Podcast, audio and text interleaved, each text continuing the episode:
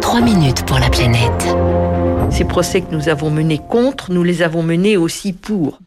Voilà, la voix que vous venez d'entendre, c'est celle de Corinne Lepage, la présidente du mouvement CAP 21, ancienne ministre de l'Environnement, et est en tant qu'avocate une figure incontournable de la défense de l'environnement. Elle publie aujourd'hui, bonjour Lauriane tout le monde. Bonjour. Elle publie aujourd'hui avec euh, Christian Huglot un livre mémoire sous forme de chronique judiciaire, 50 procès, 50 ans de combat. Et la première bataille, c'est son associé et époux et co-auteur du livre, Christian Huglot, qui l'a mené avec les Bouts Rouges de Montedison. Nous sommes en janvier 73.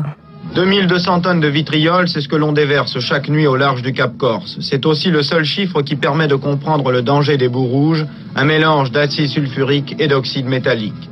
Et une première bataille et une première victoire arrive 1978 et l'amour Cocadis qui s'échoue près des côtes bretonnes, provoquant la pire marée noire du siècle en Europe une vingtaine d'années plus tard.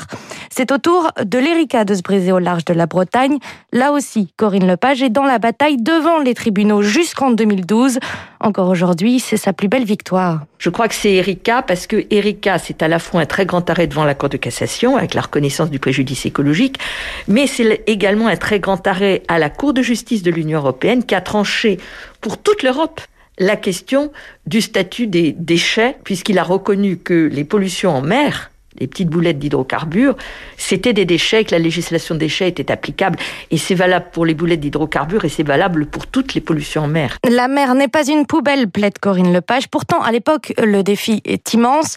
Comment défendre l'environnement quand il n'y a pas de droit pour le protéger? Réponse de l'avocate, il faut de l'imagination. On cherche dans le droit commun et euh, on a eu beaucoup de succès sur la base du droit commun. Vous savez, euh, la liberté consiste à faire tout ce qui ne nuit pas à autrui c'est vieux comme le monde, si je puis dire. Les articles 1382, 83, 84 du Code civil, dans leur ancienne rédaction, le droit commun administratif, euh, tout ça nous a servi de base. La saga du pont de l'île de Ré, la tempête Xintia, les OGM, Corinne Lepage est au premier rang de l'histoire dans ces procès.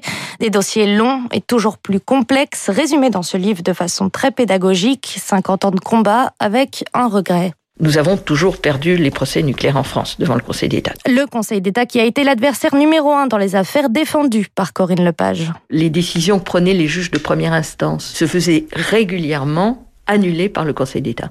Je donne des, successions euh, d'exemples qui montrent euh, un grand conservatisme, que ce soit à l'égard du nucléaire, c'est-à-dire totalement pro-nucléaire, à l'égard de la protection de la santé. On a mis très longtemps avant d'obtenir du Conseil d'État qui reconnaisse l'impact euh, sanitaire que pouvait avoir une dégradation de l'environnement. Mais le vent semble enfin avoir tourné. En novembre dernier, les sages rendent une décision historique suite au recours de la commune de Grande-Sainte, défendue là encore par Corinne Lepage et Christian Huglot.